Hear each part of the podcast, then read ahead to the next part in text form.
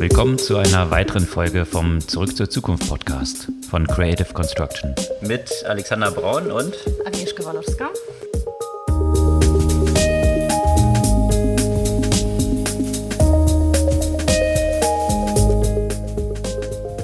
Ja, was gab es letzte Woche Neues? Natürlich nehme ich an, alles sehr stark dominiert vom Krieg von Putin gegen die Ukraine und all den Aspekten, die damit im Zusammenhang stehen. Ja, alles andere geht unter in Irrelevanz.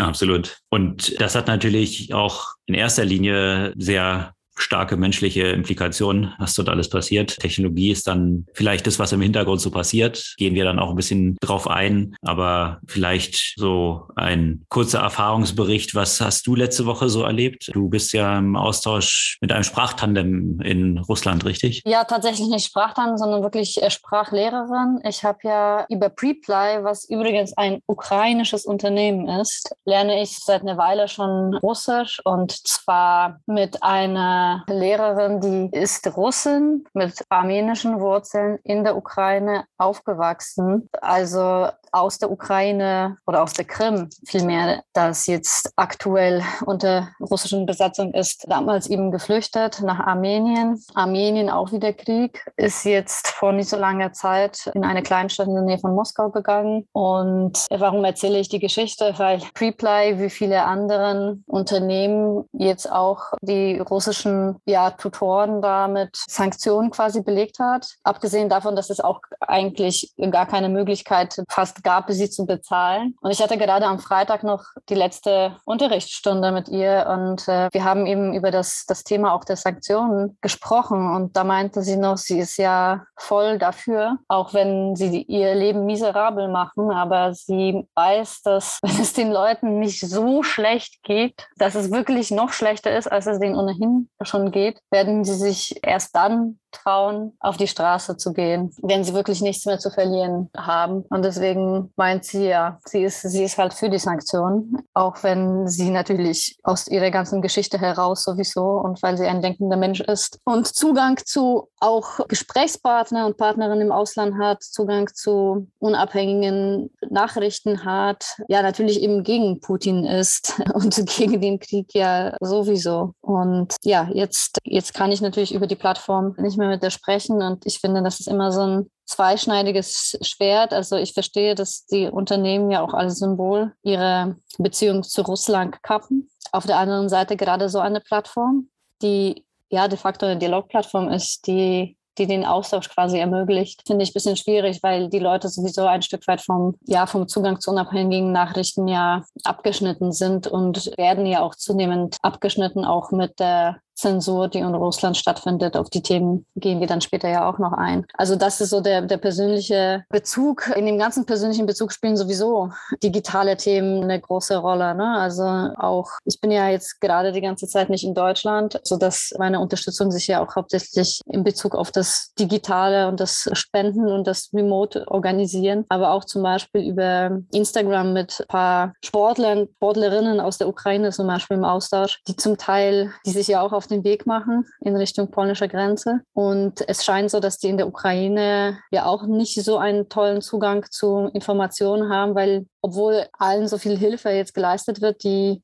die wissen es zum Teil gar nicht. Die wissen überhaupt nicht, worauf sie sich einstellen sollen. Also auch da dieser Austausch mit Leuten, wenn man welche kennt oder welche sieht, mit denen einfach zu sprechen und denen vielleicht erzählen, wie das läuft und wo sie Hilfe bekommen können, ist sicherlich etwas, was man machen kann. Ja, und wie andere Plattformen damit umgehen, das, was du gesagt hast, was so ein bisschen zweischneidiges Schwert ist, fand ich ganz interessant, wie Airbnb dort entsprechend auch mit umgegangen ist, dass sie sich A aus Russland zurückgezogen haben, B aber in der Ukraine Ukraine das entsprechend aktiv gelassen haben. Es wird sicherlich niemand jetzt in der Ukraine ein Apartment mieten, aber das quasi als ein Weg, um Spenden auch direkt an Einwohner der Ukraine zu schicken. Das stimmt. Airbnb dort zu nutzen und darüber dann Apartments in der Ukraine zu mieten und auf diesem Wege den Leuten direkt Geld zukommen zu lassen. Da muss man aber auf jeden Fall sehr gut gucken, weil natürlich immer dort, wo Geld fließt, fängt halt Missbrauch an. Und auch da hat man ja auch schon von Fällen gehört, wo das missbräuchlich verwendet verwendet wurde. Klar. Also für Leute, die sich daran bereichern wollten.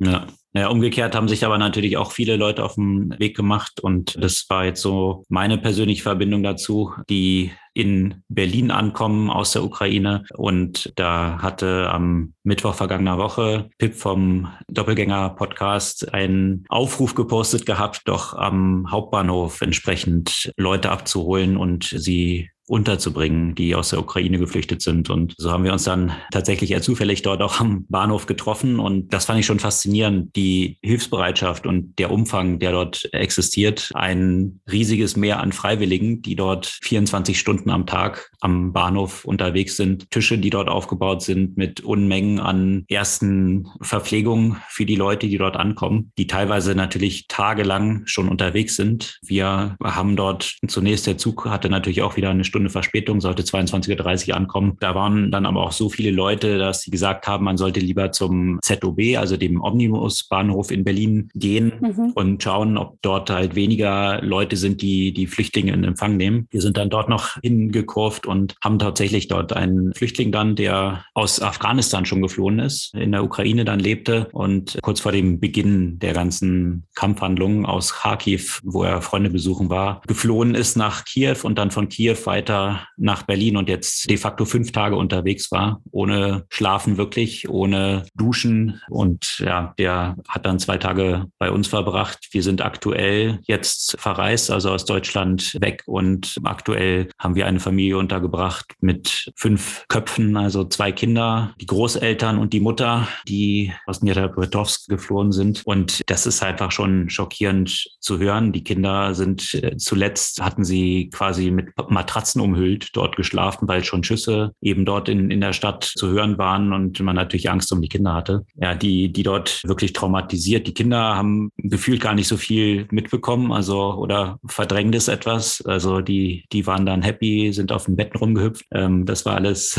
alles super zu sehen, aber die Mutter natürlich tief traumatisiert, die, die dort ankommen. Also das ist äh, auch sicherlich was, was jeder machen kann und sich überlegen kann, ob man nicht doch ein Räumchen, eine Couch, einen Platz in der Wohnung oder im Haus hat, weil diese Flüchtlingswelle, die wird ja noch kräftig zunehmen. Also viele sind bisher ja in Polen geblieben. Fast eine Million ist schon in Polen. Polen muss, glaube ich, hier mit dem größten, größten Strom jetzt umgehen. Aber die Angriffe auf die zivilen Ziele werden ja immer stärker. Also von daher wird sich diese, diese enorme Flüchtlingswelle noch wesentlich erhöhen und dementsprechend auch die, die Zahlen der Flüchtlinge, die in Deutschland ankommen. Die öffentlichen Aufnahmestellen Stellen, habe ich zumindest aus Berlin gehört, nehmen schon keine Flüchtlinge mehr auf. Von daher ist hier ein extremer Bedarf und ich kann wirklich nur jeden an jeden appellieren. Da kann auch jeder mithelfen. Es gibt eine ganze Reihe von Webseiten, wo man sich anmelden kann und persönlich auch Unterkünfte zur Verfügung stellen kann. Und da geht es jetzt nicht um irgendwelche Luxusunterkünfte. Ich meine, die kommen jetzt aus dem Kriegsgebiet, die sind happy, wenn sie ein Dach über dem Kopf haben, teilweise mit gar nichts dabei. Wirklich, also ein Rucksack schnell geschnappt und losgezogen. Da posten wir auch ein paar Links dazu in den Show Notes. Könnt ihr gerne nachschauen und ja,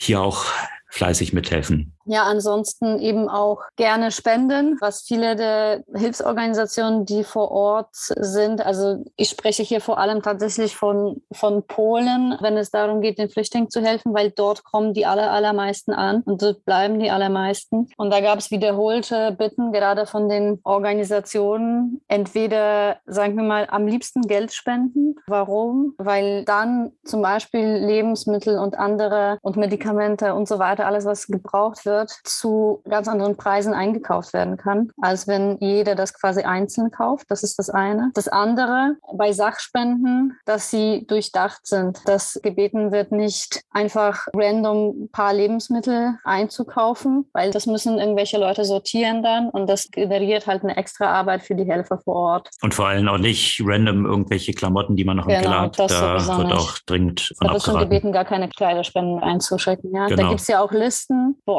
aktuelle Bedarfe gemeldet werden. Auch Link zu solchen Listen können wir schicken, sodass dann, wenn man sich wohl dabei fühlt, Sachen zu spenden, dass man weiß, was gebraucht wird und was im Zweifel eher mehr für Aufwand sorgt als für Hilfe. Und diese Aktivität, die sich da entfaltet hat, die fand ich tatsächlich auch faszinierend, wie schnell sich hier das auch organisiert hat drumherum. Also in Berlin zum Beispiel gab es auch eine Reihe von Startups, die dann tatsächlich LKWs organisiert haben, die Lebensmittel mit Listen, was eben benötigt war, dort aufgesammelt haben und ganze Lastwagenladungen innerhalb kürzester Zeit dort dann sich Richtung Ukraine auf den Weg gemacht haben. Häufig mit Lastwagenfahrern, zwei dieser, dieser Fahrer zum Beispiel, die aus Kharkiv kommen und dort auch hinfahren wollten und One Way. Ja, also die sind halt hier in Deutschland und ja, wollen jetzt in die Ukraine zurückfahren. Das haben auch schon, ich habe äh, Zahlen gesehen, weit über 100.000 gemacht aus dem Ausland Ukrainer, die jetzt tatsächlich auch zum Kämpfen zurück in die Ukraine gefahren sind und hier die Lastwagenfahrer natürlich nicht mit einem leeren LKW zurückfahren wollten. Und das war schon faszinierend und sehr bewegend zu sehen. Und in diesem Kontext auch die positive Seite von Social Media, also eine Telegram-Gruppe, in der ich bin, wo sich innerhalb kürzester Zeit aktuell, glaube ich, gut 11.000 Leute, die dort schon drin sind und sehr aktiv sind, da werden sämtliche Fragen beantwortet. Das war nämlich bei mir auch zum Beispiel mit dem einen Flüchtling, der kam mit einem ganzen Bündel von Geld der ukrainischen Währung Grifna. Und das war quasi sein ganzes Hab und Gut, äh, stellte sich heraus, Banken nehmen Grifna leider nicht mehr an. Und das ist natürlich so ein bisschen das Drama und das Problem, was man auch sieht, solange Fiat-Währungen eben funktionieren, dann funktionieren sie. Und wenn nicht, eben nicht. Das klingt jetzt so ein bisschen salopp dahergesagt, aber das ist de facto so, weil häufig ja so in Frage gestellt wird, was denn der intrinsische Wert von Kryptowährungen auch ist. Und ich finde das in diesem Kontext ein sehr gutes Beispiel. Also wenn man ein funktionierendes Staatssystem hat, dann ist es natürlich immer schön, sich darauf auszuruhen und zu sagen, ja, Fiat, da ist ja ein echter Wert drin. Aber wie schnell das auch anders sein kann, sieht man in diesem Kontext und jetzt eben nicht nur jetzt Russen mit Rubel, sondern eben, wo ja Sanktionen dann drauf erlassen worden sind, sondern eben auch die Flüchtenden aus der Ukraine, die mit ihrer lokalen Währung plötzlich nichts mehr anfangen können. Und das sicherlich ein wichtiger und interessanter interessanter Use Case, den viele ja immer so in Frage stellen von Krypto und zum Beispiel auch Bitcoin insbesondere. Das wurde ja auch sehr stark jetzt für Spenden eingesetzt, also dass die Ukraine unterschiedlichste, also von Polkadot über Bitcoin bis zu ETH, entsprechende Adressen bereitgestellt hat, an die man Spenden auch via Krypto eben senden konnte. Abgesehen davon natürlich Hilfsorganisationen und viele andere Möglichkeiten, wie man spenden kann. Also diese Listen, Spenden, Sachspenden veröffentlichen wir natürlich auch in unseren Show Notes und auch gerne Links zu so ein paar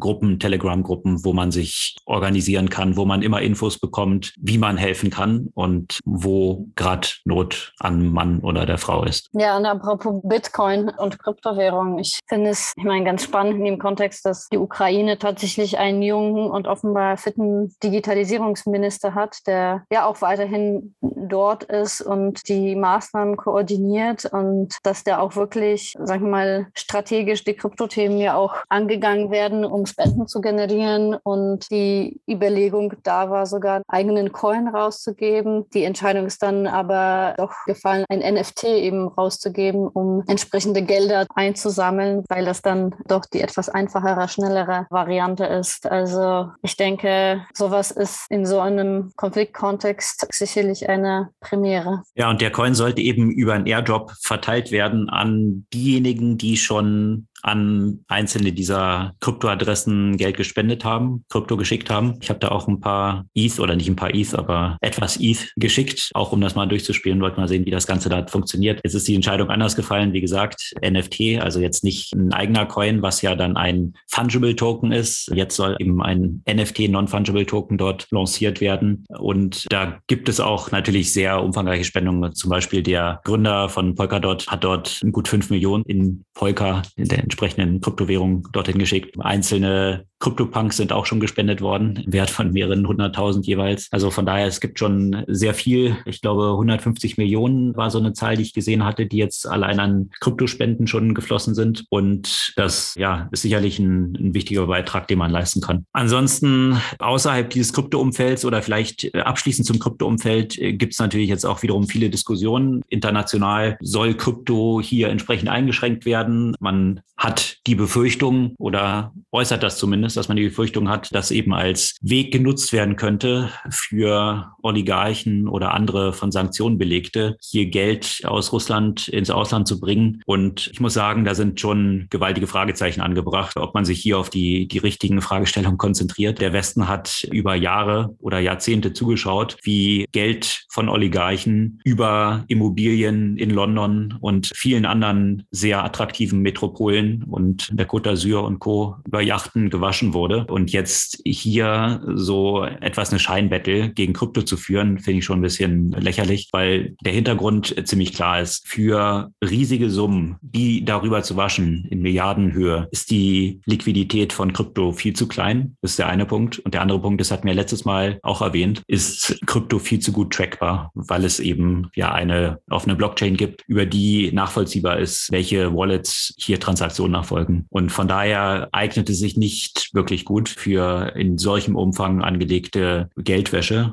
und würde wahrscheinlich eher die Leute bestrafen, die jetzt in so einem Beispiel, wie ich es geschildert habe, vielleicht aus der Ukraine auch ins Ausland flüchten und zumindest einen kleinen Teil ihres Vermögens auf diesem Weg mitnehmen. Interessanterweise, weil du ja auch angesprochen hast, ob das der Weg für die Oligarchen sein könnte. Es gab ja quasi kurz tatsächlich vor dem Ausbruch des Krieges, vor der russischen Aggression ja auch eine, in Russland eine Diskussion über Regulierung beziehungsweise Verbot von Krypto. Und man hat sich da entschieden, die Währung ja nicht komplett zu verbieten, aber dass Kryptotransaktionen im Wert von über 8000 Dollar oder in dem Gegenwert von von 8000 Dollar gemeldet werden müssen. Ansonsten ist es eine Straftat. Und das heißt, da sind ja in gewisser Weise im Zweifel ja auch die Oligarchen etwas limitiert. Ja, aber ich denke, bezüglich Krypto limitiert. Ansonsten stellt sich halt die Frage, wie man derer am besten habhaft werden kann, weil das meiste Geld oder ein Großteil ihres Geldes, man geht davon aus, 50 Prozent mindestens, sind eh nicht in Russland, sondern schlummern in Bankkonten in vielen Ländern dieser Welt und in Yachten und Immobilien über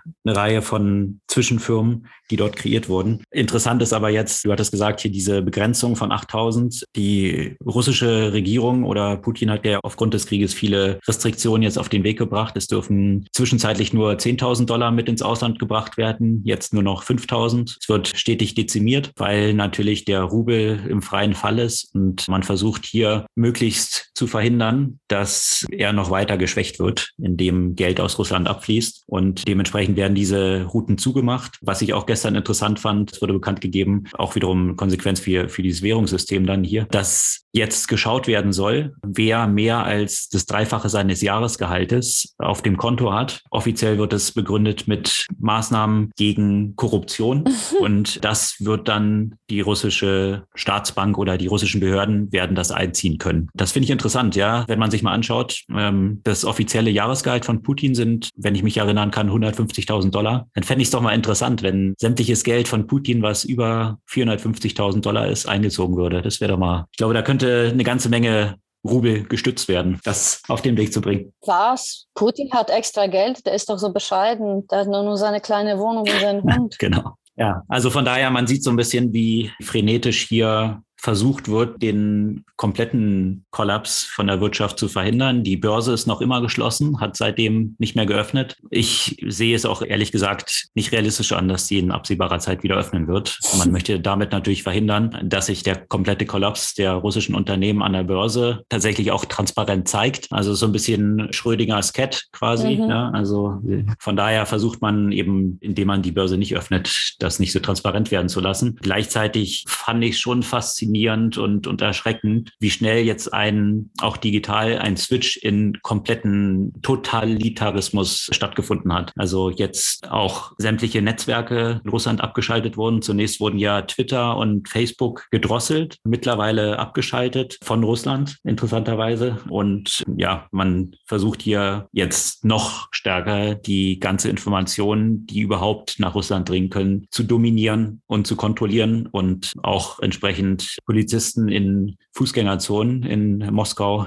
Handys von den Passanten fragen, um zu schauen, welche Nachrichten sich darauf so befinden. Also ich hatte das paar Tage zuvor. Es gab interessante Statistiken der App Stores in Russland, wie sich das letzte Woche verändert hat im Vergleich zum Vormonat. Im Vormonat waren die üblichen Top-Positionen, irgendwie so Telegram und TikTok und solche Apps dann in den Top-Platzierungen. Letzte Woche waren die ganzen Top-Platzierungen in Russland ausschließlich von VPN-Apps, VPN-Clients belegt, was so ein bisschen zeigt, dass eben Russen und Russinnen versuchen, ja, noch irgendwie einen Kontakt nach außen zu haben. Und in Myanmar, das hatte ich mal als Beispiel aufgeführt, ist es ja so, dass wenn ein VPN-Client auf dem Handy gefunden wird, dass die Personen dann sofort im Gefängnis landen oder Schlimmeres. Und das scheint jetzt in Russland auch schon in dieser Richtung um sich zu greifen, wenn man hier jetzt schon die Passanten diesbezüglich kontrolliert. Tja, sicherlich ist es auch für Russland aber dann auch ein zweischneidiges Schwert, weil du siehst ja trotz des, ich weiß es nicht, ob Facebook-Verbot auch Instagram mit involviert. Auf jeden Fall siehst du auch auf Twitter, auf Instagram, zum Teil auch auf LinkedIn viele Social-Media-Beiträge,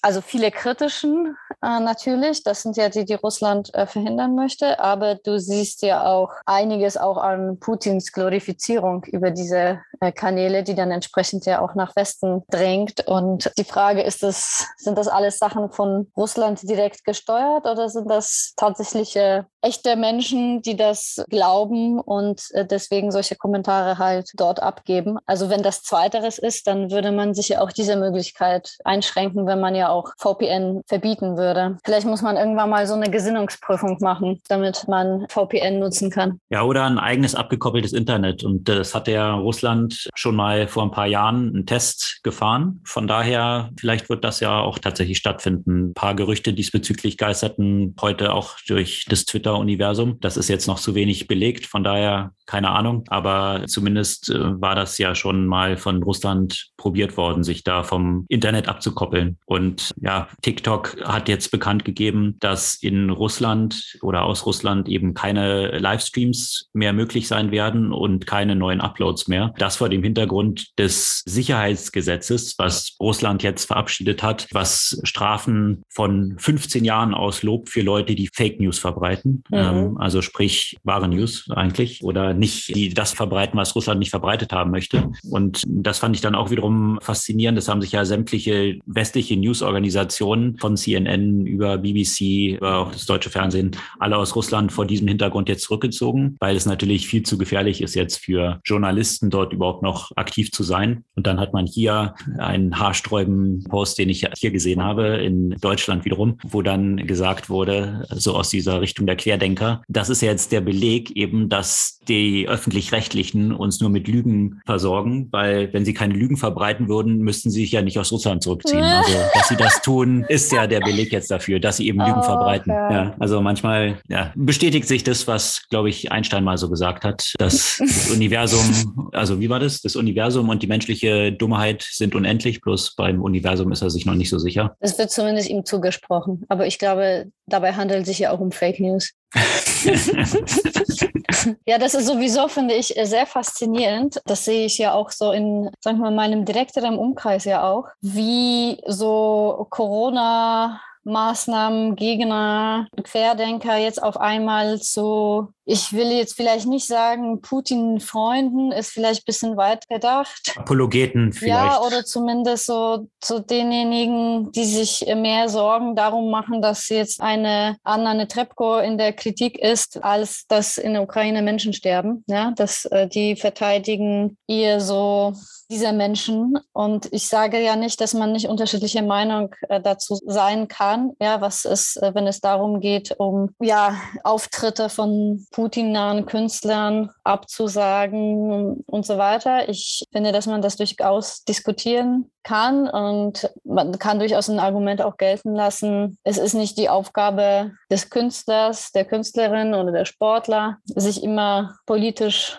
äußern zu müssen. Es ist jetzt nicht meine Meinung, weil ich finde, die Grenzen der Politik sind im Falle des Angriffskrieges ja auch irgendwie überschritten und in dem Moment ist quasi alles politisch. Aber ich finde, wenn man dann, äh, sagen wir mal zum Beispiel auf sozialen Medien die ganze Zeit sich nur mit dem Themen beschäftigt, ach, die armen Sportler, die jetzt äh, aus Russland nicht teilnehmen können, wo man jetzt wieder ein wunderbares Beispiel hatte, äh, wieder vor einem, zwei Tagen im Turnen, wo die Russen nicht ausgeschlossen wurden, da, wo ein Ukrainer gewonnen hat und der Russe Dritter wurde, wo dann schon mit beleidigenden Gesten seitens des Russen operiert wurde und so weiter. Da hat man vielleicht auch schon einen Beleg dafür, dass es doch nicht verkehrt ist, sie erstmal auszuschließen in so einer Situation. Aber wenn man diesen Feed sich anschaut auf diversen sozialen Medien, wo die ganze Zeit nur irgendwie Corona-Maßnahmen, dies, Corona-Maßnahmen, jenes, Merkel-Regime und so weiter war. Und jetzt auf einmal ist es, der Westen unterdrückt die Russen so und so und so und das haben wir hier an Freiheit und so weiter. Dann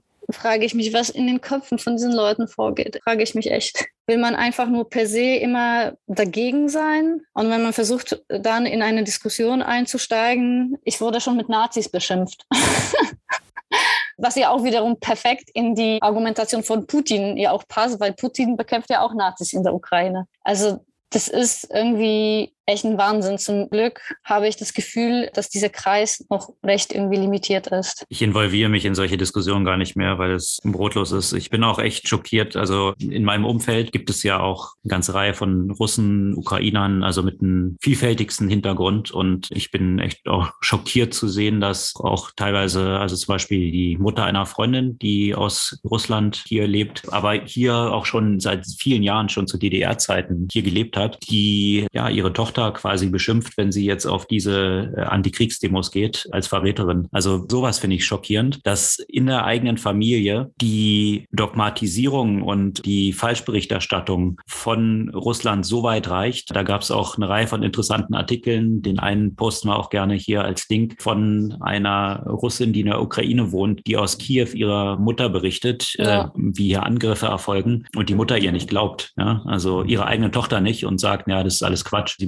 müsse sich gar keine Sorgen machen, sie ist ja Russin, da werden jetzt nur eben dieses Nazi-Regime wird dort entfernt und da ist selbst innerhalb der Familie keine Diskussion möglich oder die Überzeugung von Fakten von Leuten, von der Tochter, die vor Ort ist. Und das finde ich schockierend, wie tiefgreifend hier diese Gräben dort sind, ja? wie stark der Glauben an diese Propaganda ist, die dort dann verbreitet wurde, die, die Indoktrinierung dort fortgeschritten ist. Ja, das ist echt Wahnsinn, ja. Und apropos Propaganda, du hast ja auch vorher schon mal kurz erwähnt, dass TikTok in Russland ja erstmal die Livestreams blockiert. Ich muss sagen, dass ich mich jetzt auch mal wieder mit TikTok etwas beschäftigt habe.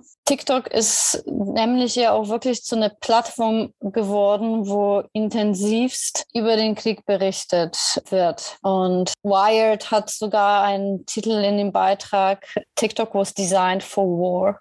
Und es gibt dort natürlich viele, sagen wir mal, viele zuverlässige Quellen. Es sind ja auch viele Nachrichtensender beziehungsweise Redaktionen dort, die dort berichten. Aber es gibt ja auch natürlich sehr viel nutzergenerierten Content. Und diese ist mit einer extrem, extrem Vorsicht zu genießen. Ich weiß nicht, ob du, ob du dieses eine Video gesehen hast, wo die Aussagen von einer ganzen Reihe von russischen Influencern und Influencerinnen übereinander gelegt werden mit der Stellungnahme zu dem Krieg und wie sie das so sehen, die Wort für Wort die gleichen sind. Aha. Also wo, wo auch ziemlich klar ist, also das ist wirklich so gut übereinander gelegt, dass man halt sieht, der ganze Text ist halt vorgegeben. ne? Mhm. Ja, absolut. Aber die, also das habe ich jetzt äh, gar nicht so gesehen. Ich habe ja wirklich tatsächlich eher nach aktuellen Informationen ja auch zum Kriegsgeschehen gesucht. Und tatsächlich sind Videos auf TikTok mit dem Hashtag Ukraine War mittlerweile um die 500 Millionen Views auf TikTok. Und einige der, sagen wir mal, populärsten Videos haben bis zu äh, eine Million ja auch Likes. Likes ist auch so ein komisches Wort in dem Kontext. Und wenn man sich so die heile Welt auf Instagram anschaut, dann gibt es jetzt bei dem gleichen Hashtag so gerade mal 125.000 Posts, ja. Und, und maximal paar tausend Mal äh, gesehene Videos. Das Krasse schon mal, was ich dann aber auch an, an TikTok finde, ist, TikTok hat ja gar kein Timestamp. Das heißt, man weiß ja gar nicht, von wann diese Videos sind.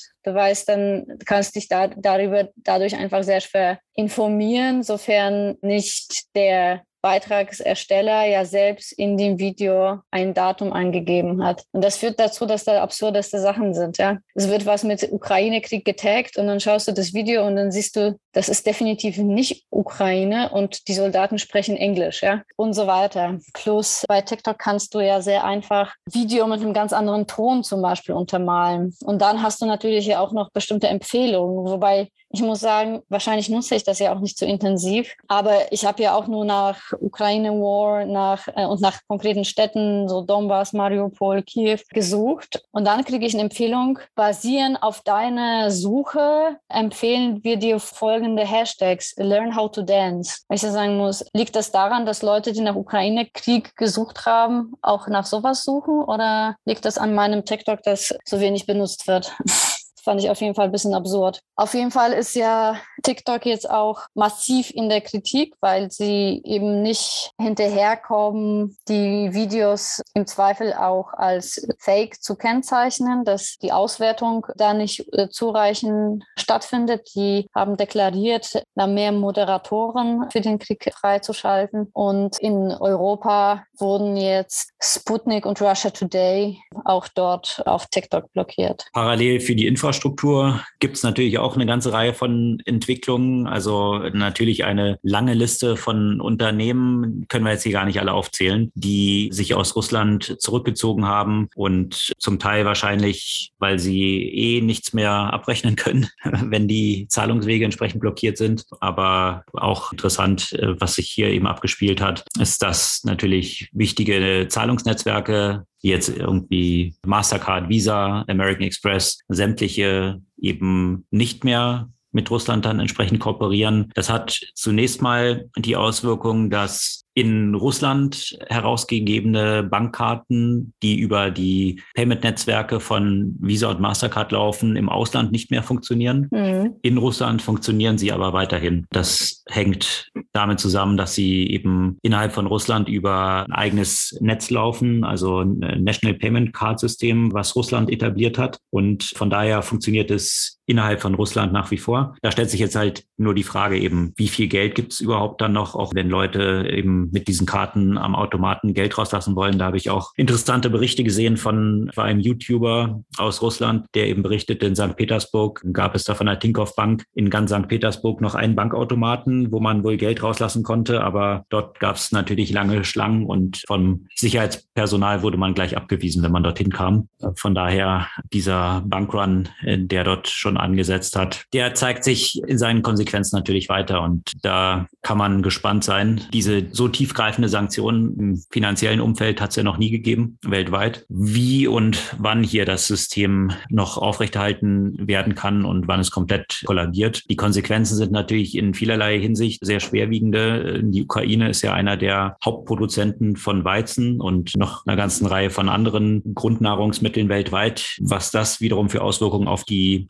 Lebensmittelpreise Nahrungspreise in der ganzen Welt haben wird. Und die sind ja eigentlich immer ein Leading Indicator, wenn man dort ansteigende Preise hat, besonders in Ländern, die ein sehr niedriges verfügbares Einkommen haben, zu sozialen Unruhen und auch ja durchaus politischen Konsequenzen dann auch zu führen. Also das könnten durchaus dann so weiterreichende Konsequenzen, die noch in, in zweiter Order davon sind, von dem direkten Konflikt dort stehen. Und das ist sicherlich spannend zu verfolgen. Spannend zu verfolgen ist auch, welche Wege jetzt Russland geht, hier stärker an China ranzurücken, um sich eben auch von Mastercard und Visa komplett unabhängig zu machen. Hier wurde jetzt angekündigt, dass Russland oder die Sperrbank eine eigene Mir-Card rausgeben will, die dann über Chinas Union Pay läuft, um da darüber dann an den von den USA dominierten Payment Networks entsprechend vorbeizukommen. Naja, wenn Sie meinen, dass Sie sich dann zum Vasallen von China machen wollen, dann viel Spaß. Ich glaube, langfristig gedacht ist es auch nicht. Ja, das ist die Frage, wie viel hier wirklich langfristig gedacht war und wie Belarus mit der Niederschlagung der Proteste nach den gefälschten Wahlen sich hier zum Vasallen von Russland gemacht hat, wo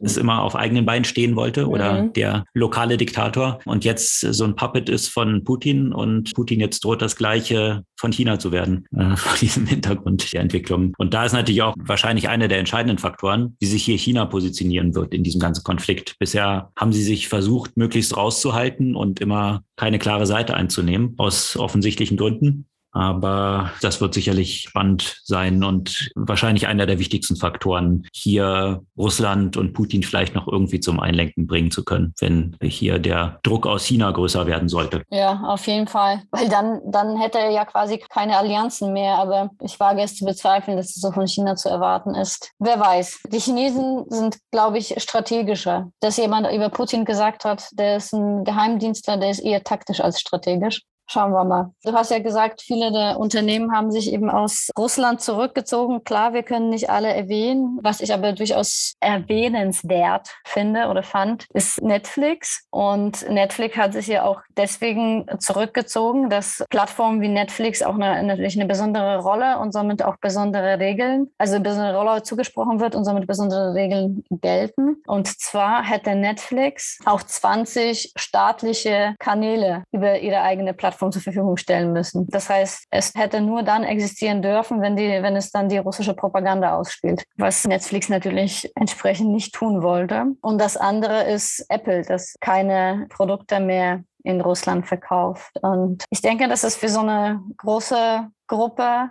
sagen wir mal, der russischen Middle Class, die sich ja durchaus daran gewohnt hat, auch also gerade solche in Anführungszeichen westliche Entertainment-Produkte, sei es Netflix, sei es eben Apple-Produkte zu verwenden. Oder Spotify auch. Oder ne? auch Spotify, Entsprechend ja auch, genau. die sich auch zurückgezogen haben. Wenn das alles nicht mehr funktioniert plötzlich, ja, das ist dann fällt es einem spätestens schon mal auf. Ja, absolut. Es ist schon ein Einschnitt in so, ein, so die, die Angewohnheiten. Und man könnte sagen, naja, es ist jetzt nicht so relevant, das ist jetzt nur so zur Unterhaltung. Aber einige Leute würden wahrscheinlich lieber auf eine Mahlzeit verzichten auf als sein iPhone. Ja, und gerade auch diese Verbindung. Ich hatte ja vorhin diesen einen YouTuber, einen Influencer aus Russland erwähnt, der aus St. Petersburg berichtet hat. Für ihn ist die Konsequenz natürlich, abgesehen davon, dass er eh kein Geld jetzt mehr abheben kann, weil keins verfügbar ist, ist natürlich auch die andere. Er hat hauptsächlich das Geld natürlich im Ausland verdient. Und so geht es ja. sicherlich vielen Entwicklern auch. Ganz vielen. Mhm. Und abgesehen davon, dass sie an das Geld nicht mehr rankommen, hat Russland ja auch auch entsprechende Regelungen getroffen, dass Umsätze aus dem Ausland, die von Unternehmen erzielt werden und natürlich auch hier von solchen Personen, nur 20 Prozent in dieser Währung gehalten werden dürfen. 80 Prozent, wenn diese Person mhm. jetzt eben in Dollar zum Beispiel zahlt wird, müssen zwangsumgetauscht werden in Rubel, um entsprechend die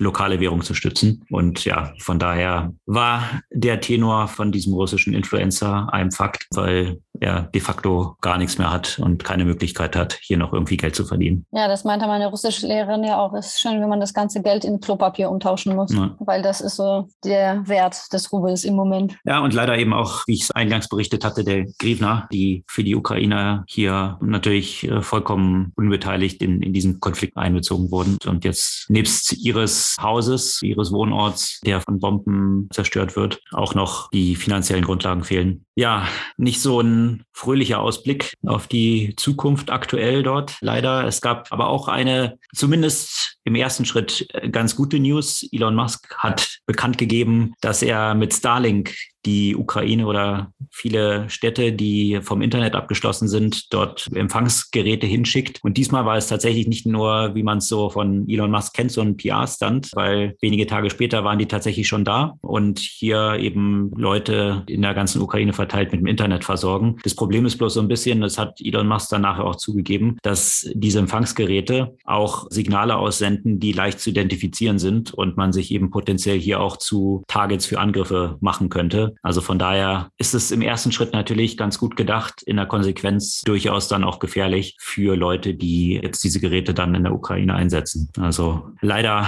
auch hier nicht so ein einfacher Ausweg. Ja, ich frage mich ja auch immer, ich gucke natürlich immer bei Zelensky auf Instagram und auf Twitter, der da ja regelmäßig dort ist, der zunehmend natürlich mit verschleierten Orten, das ist ja auch immer sicherlich eine Arbeit, auch zu gucken, dass da alle Metadaten aus den ganzen Videos und so weiter auch entfernt werden, um keine Hinweise auf seine Location im Zweifel zu geben. Ja, sicherlich ist hier der Information War und Cyber War und die entsprechenden Ressourcen, die auf beiden Seiten gibt ja sowohl in Russland als auch in der Ukraine sehr fähige Hacker, ein wichtiger Bestandteil in diesem ganzen Krieg natürlich. Absolut, ja. Eine Konversation, die ich ja auch, sagen wir mal, aus meinem privaten Umfeld, so auf den sozialen Medien auch aufgeschnappt habe, war natürlich, haben viele Leute darüber diskutiert, welche russische oder vermeintlich russische Produkte man auch quasi boykottieren sollte oder aufhören sollte äh, zu nutzen. Ich musste natürlich gleich an Wodka denken und sagen, trinkt äh, polnischen Wodka statt den russischen, äh, bis ich mir das genauer angeschaut habe und festgestellt habe, dass viele der polnischen Wodkas einem russischen großen Konzern gehören, was mir ja auch gar nicht so richtig bewusst war. Egal, ist nicht das Thema.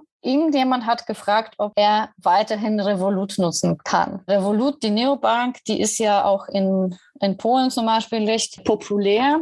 Die hat zwei Gründer, einen Russen, einen Ukrainer. Und Revolut hat aber auch eine, hat zwar ein paar Tage gedauert, hat aber ein sehr, sehr klares Statement zum Thema Angriffskrieg Russlands und der Ukraine gegeben. Nicht so wie so einige, die sich vermeintlich dagegen positionieren, so wir sind gegen den Krieg und alle sollen im Frieden leben, sondern wirklich konkret auch mit einem Versprechen, die Spenden an das Rote Kreuz zu matchen und entsprechendes Geld ja auch dann an die Hilfe in der Ukraine zu spenden. Von daher ich glaube, da, dass man da vielleicht so ein bisschen in Aktionismus verfallen würde, wenn man Revolut jetzt boykottieren würde. Der Boykott kam auch ein Stück weit oder der Wunsch nach Boykott dadurch zustande, dass auch einer der Investoren bei Revolut der Juri Milner ist. Juri Milner ist aber quasi in halb Silicon Valley auch investiert. Also äh, auch in Spotify, Airbnb, Twitter, Facebook, Newbank. Es gibt eine ganze große Liste von Investitionen. Ich glaube, es ist einfacher aufzulisten, wo er nicht investiert ist. Ja? Also der ist in allen möglichen äh, Startups. Digital Sky Technologies ist das Vehikel dahinter, also eigentlich der Investmentfonds DS, DST. DST ja. Genau, DST, uh, Digital Sky Technologies. Und das kommt von Mail RU, also was der Juri Milner ja auch gegründet hat. Und wie man sich schwer vorstellen kann, um sowas zu gründen und in Russland reich zu werden, um dieses Geld dann für Investment zu haben, muss man sich doch mit den entsprechenden Leuten gut gestellt haben. So ist es ja auch bei Milner. Da floss in sein Vehikel ja auch kräftig russisches Geld rein. Also Gazprom-Geld floss da rein, WTB Bank, was quasi auch direkt durch Kreml kontrolliert ist, floss da rein und zwar nicht ganz so knapp. Also die Nähe zu Machthaber in Moskau und speziell zu Putin ist äh, unbestritten. Milner selbst hat eine israelische Staatsbürgerschaft, ist ja auch bequemer als die russische, vor allem jetzt. Wie Abramowitsch auch seit, ich glaube, zwei Jahren. Das ist ja häufiger Ausweg. Und ja, also wie gesagt, der ist halt überall drin. Der Aussage von DSD nach, es gibt keine institutionellen Investoren aus Russland seit 2014 mehr. 2014 ist das Jahr der Krim-Invasion. Ich weiß nicht, ob da der Zusammenhang besteht. Und es gibt ja auch keine Büros in Russland. Also sagen wir mal, rein formell ist das alles sauber. Nichtsdestotrotz kann man so seine Probleme haben mit der Person Juri Milner. Aber wie gesagt, da sollte man eigentlich vor allem Twitter boykottieren, weil da floss direkt das quasi Kreml-Geld rein. Und dass wenn man was boykottieren sollte, dann eher Twitter, weil da ist ja das äh, direkte Kreml-Geld reingeflossen. Ja, wird interessant sein zu sehen. Auch gibt ein paar interessante Artikel, die da erschienen sind, die beleuchten, wo im Venture Capital welches russische Geld drin ist. Den Link posten wir auch gerne. Mark Andreessen ist natürlich gleich in die Bresche gesprungen und hat auf Twitter verkündet, was für ein integrer Mensch Juri Milner ist. Keine Ahnung, ich maß mir nicht an, da ein Urteil zu bilden. Ich kenne ihn nicht, aber ähm, ja, wie du schon gesagt hast, um zu so viel Geld in Russland zu kommen, muss man schon auch Allianz mit dem Kreml in irgendeiner Form eingegangen sein. Kreml-Geld floss da rein. Es fließt nicht mehr, aber es floss da früher rein. Ja. Also sicherlich noch viele schwierige Fragen, die auch auf Startups künftig bei den Investmentrunden zukommen und wie man hier entsprechend mit umgehen möchte. Unterdessen Abramovic, den ich ja gerade erwähnt hatte, hat sich jetzt ja bereit erklärt oder angekündigt, Chelsea zu verkaufen. Ich glaube, drei Milliarden sollen da erlöst werden. Und das Geld möchte er dann, wie ich es verstanden habe, auch spenden. Ja, ich weiß nicht, ob hier jetzt versuchen einzelne Oligarchen natürlich dem zuvorzukommen, was sonst früher oder später eh passieren würde, dass der Westen hier entsprechend, und es passiert ja auch schon, Yachten einzieht, Immobilien jetzt eingezogen werden und man hier natürlich versucht, sich möglichst gut zu stellen und eine Distanz zum Kreml aufzubauen. Eine Distanz zum Kreml hat aber auch ein anderes Startup aus dem Fintech-Bereich nicht aufgebaut, könnte man sagen, der, ja, sagen wir mal, auch starke russische Wurzel hat. Vivid, das war ja so gleich meine erste Frage. Okay, wie positioniert sich Vivid? Positioniert sich Vivid überhaupt? Und das war so eine Ansage nach dem Motto, ja, wir sind gar nicht so russisch, wir haben doch alle, möglichen anderen Investoren. Und übrigens, äh, wir sind natürlich für den Frieden auf der ganzen Welt. Das ist natürlich stark paraphrasiert, aber. Naja, ich kann es mal äh, ohne Paraphrase explizit okay. machen, was dort okay. gesagt wurde. Die Aussage war, wir appellieren an alle Machthaber, ihr Handeln zu überdenken. Also, oh, ähm, wo ich sagen ja muss, ja, äh, genau. Also, wer vor dem Hintergrund der aktuellen Geschehnisse sich zu so einer Non-Positionierung hinreißen lässt, ja, tut's mir auch leid. Also, dann muss tatsächlich jeder selbst überlegen, welche geschäftlichen Beziehungen man mit so einem Unternehmen eingehen möchte. Also das hat mich ehrlich gesagt auch so ein bisschen überrascht, weil gerade Tinkoff aus Russland, der ja dort dahinter steckt, sehr einflussreiche Bank in Russland, sehr erfolgreich aufgebaut, der hat sich ja ziemlich früh zu Beginn des Konflikts eigentlich recht kritisch dazu schon geäußert und sich in Russland dazu kritisch zu äußern,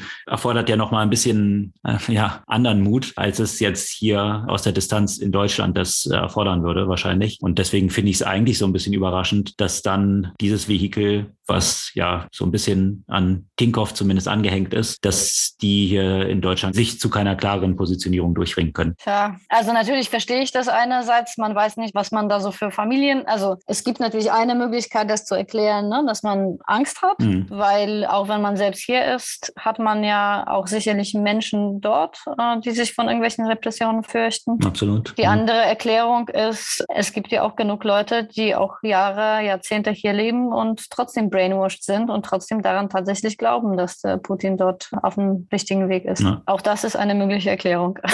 Also man kann oder man will nicht, kann beides der Fall sein und beides etwas problematisch, aus meinem Verständnis zumindest. Ja, so die heutige Folge, ein breites Spektrum von Themen, die hier natürlich alle vor dem Hintergrund dieses Krieges stehen. Und wir sind gespannt, wie sich die kommenden Wochen dort entwickeln werden. Und ich hoffe doch sehr, dass hier etwas Rationalität Einzug hält und nicht weiter unnötig hier Zivilisten und nicht nur Zivilisten letztendlich, die russischen Soldaten, die als Kanonenfutter dorthin geschickt werden. Ich meine, die haben wahrscheinlich daher genauso viel Lust drauf, so einen schwachsinnigen Krieg zu führen wie die meisten anderen. Tja, Hoffnung, Alex, ja, Hoffnung habe ich auch, aber Glauben an die Rationalität in diesem Kontext, den habe ich schon verloren. Ja, vor diesem Hintergrund hast du eine Buchempfehlung. Nee, also wie gesagt, im Moment, ich verbringe jede freie Zeit eher mit den Themen und habe tatsächlich nichts gelesen, nichts anderes gelesen. Ja. Geht mir. Eh in diesem Sinne soll es das für diese Woche gewesen sein. Vielleicht nochmal mit dem Appell schließen, den ich auch angangs schon hatte. Es ist wirklich dringend notwendig, hier die Flüchtlinge aus der Ukraine zu unterstützen und jeder und jede, die bei sich zu Hause ein Bett, eine Kammer,